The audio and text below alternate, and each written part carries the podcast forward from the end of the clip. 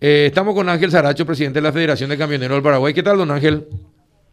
Hola, Carlos, ¿cómo estás? Un gusto saludarte a hoy a la audiencia. ¿De qué club? Un ratito, Carlos. Eh. Estaba escuchando tu comentario ahí y yo pensé que el aumento de combustible era justamente para pagarle a... No, a yo también, sí, sí. Nosotros, vos sabés que yo también dije que Ecopetrol, ahora que va a tener 400 guaníes más por cada, por cada litro de nafta, eh, yo también pensé anoche eso.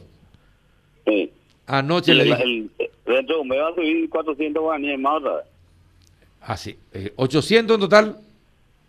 Y 1200 ya en total, porque hace tres meses alzaron 400, ahora 400 y dentro de un mes otro 400. A la pucha, 1200 guaraníes en, tan- ¿en cuánto tiempo? Y en, en cinco meses va a subir 1200 guaraníes más o menos. A la gran 7. Y bueno, ¿y ustedes qué van a hacer dentro de la Federación de Camioneros? Y nosotros vamos a dejar de trabajar, que simplificando una palabra es parar de, trabajar. No, no, no hay forma de seguir así, no, no tenemos condiciones de trabajar a pérdida. Soportamos el primer aumento porque estamos en pandemia, estábamos en cosecha, se puede perder la mercadería que finalmente es para nuestro trabajo, ¿verdad? Pero ahora que ya está todo en los hilos y en los puertos, vamos a tener que dejar de trabajar y, y eso va a ser un perjuicio realmente muy grande no sé si leíste el otro día que ya ingresaron 4.300 millones de dólares por la exportación de grano. Qué cosa. Eh, ¿Y de qué manera, esto, eh, de, de qué manera, por ejemplo, a ustedes, le- los camioneros, les afecta este, este, este, este último aumento de 400 guaraníes? Y en el sentido que el 55, entre 50 y 55% del costo operativo del transporte de carga, pues es el combustible. El combustible. ¿Y cuánto tendría que y cuánto tendría que aumentar el transporte de, eh, de, de los camioneros por, por, por este aumento? Y habíamos conversado con las aeroportadoras, nosotros pactamos un precio en febrero, ¿verdad? Eh, con todas las cámaras, inclusive la Unión de Gremio de la Producción también estuvo presente, pero no se cumple, pues, Carlos. Año tras año, vos siempre que hablamos estamos en este pleito del tema del, del costo del flete, ¿verdad? Entonces, la única herramienta que tenemos nosotros es dejar de trabajar. El mercado, pues, es el que marca los precios y nosotros somos parte de ese mercado. Y si no nos gusta, no trabajamos así de sencillo. Y bueno, ¿y cuántos camioneros van a dejar de, de trabajar entonces en estas condiciones? Y, eh, por ejemplo, eh, en esta época, eh, Ángel, eh, ¿qué es lo que más se transporta al exterior o del exterior hacia acá? Y en esta época lo que se transporta más, digamos, a los puertos es soja, que es la, el boom del momento, ¿verdad? Mm. Aparte de los insumos para para plantar maíz o trigo, ¿verdad? Y además de eso, toda la importación de los productos de la canasta básica, ¿verdad? Estamos hablando de cebolla, papa y otros productos de, del mercado de abasto que todo se trae en camiones y si se paraliza todo el país va a haber un desabastecimiento. A la pucha. Va, va a parar, ¿Van a parar las exportaciones y las importaciones?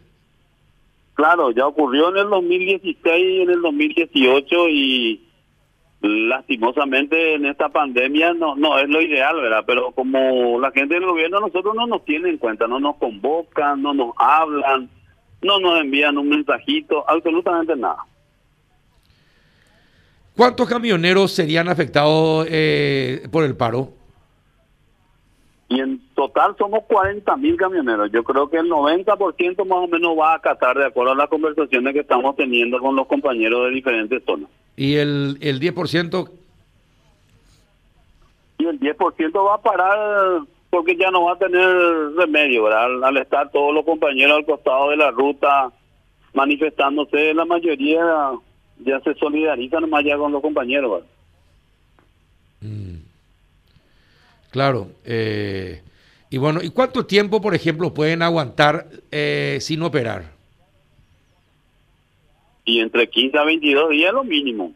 Normalmente los paros que hacemos nosotros duran 15 días, 20 días. En el 2013 creo que duró 27 días, que fue un descalabro porque inclusive quebraron muchas personas por culpa de eso.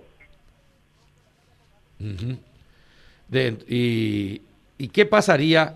¿Qué pasaría si, bueno, esto ya no tiene retroceso? no creo que, retrocedan en, en, salvo que baje considerablemente el precio del dólar y obligue eh, al mercado internacional también eh, eh, con eso bajar, ¿verdad? Los precios. Pero, ¿qué pasaría si de acá en 25 días continúa la, la misma situación?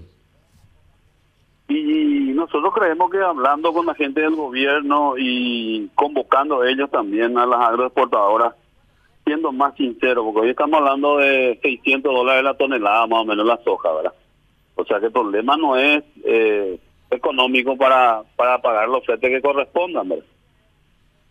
Hay empresas que por su posición dominante, como el caso de Agrofértil, por ejemplo, bajan los precios de manera brutal.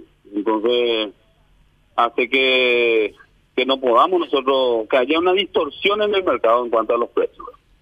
Y eso es lo que el gobierno tiene que corregir, para eso creo que ellos están, ¿verdad? Bueno, Juan, ¿alguna consulta, don Ángel? Don Ángel, usted dice este no va a ser el único aumento, después van a aumentar más y más y más y más. Esto ya está, ya está hecho. Ahora bien, eh, hay que ver la posibilidad de volver a una regulación del tipo anterior, cuando es cuando era el, Estado, el gobierno el que regulaba el precio del, del, del combustible para ustedes.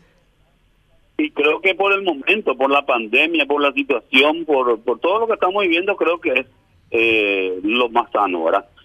Eh, estamos siendo testigos de leyes y regulaciones extraordinarias como no salir de tu casa, no irte aquí, no irte allá. Entonces, vamos a tratar de poner todo de nuestra parte y nosotros no queremos parar, te soy bien sincero, no queremos parar porque es nuestro trabajo. Pero si el gobierno no pone manos en este asunto, creo que va a ser muy difícil. Y una vez que empieza el paro, empiezan los reclamos de, mi sector, ¿verdad? Se va agregando, vamos a pedir esto, después ya van a querer pedir una ley y el Parlamento sabemos que se va a demorar y podemos estar más de un mes en la ruta.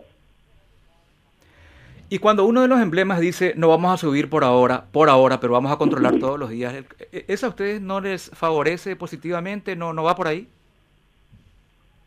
En el caso de Petropal llama la atención de que justamente el que es el peor administrado es el que más aguanta para alzar el precio. Eso es lo que nos llama la atención, porque los otros siempre tienen que alzar los precios y Petropar que compra agua tónica cara y todos esos temas puede aguantar un mes, dos meses inclusive. Ahí, ahí pues está la cuestión, ¿verdad? Y eso creo que es lo que tenemos que conversar y y buscar puntos intermedios, ¿verdad? Que el gobierno diga, bueno, en tal surtidor, en tal zona vamos a encontrar la solución y, veamos y nos vamos juntos acompañándonos, ¿verdad? Pero nadie nos da pelota, esa, esa es la, la pura verdad. Ya.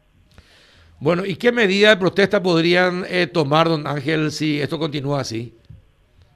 Y el paro comenzaría el lunes, ¿verdad? En la zona de Departamento Central está el compañero Diego Bogarín, que generalmente las manifestaciones ahí de la zona acompañadas por nosotros son de hacer marchas pacíficas hasta el centro de la ciudad con los camiones. Y bueno, vamos a estar esperando entonces. Eh, ¿De qué club vos, don, Ángel? Yo soy de Olimpia, pero la mayoría de mis amigos son cerristas. Yo ah, quiero que Pedro le, siga eh, que le siga dando bien en la Copa Libertadores, que lleguen lo más lejos posible. Y sí, y bueno, y vamos a tener que ayudar todo el domingo entonces. Y sí, vamos a, vamos a tirar. Bueno, me parece bien. Un abrazo, don Ángel. Otro para vos. Hasta luego. Ángel Saracho, presidente de la Federación de Camioneros del Paraguay.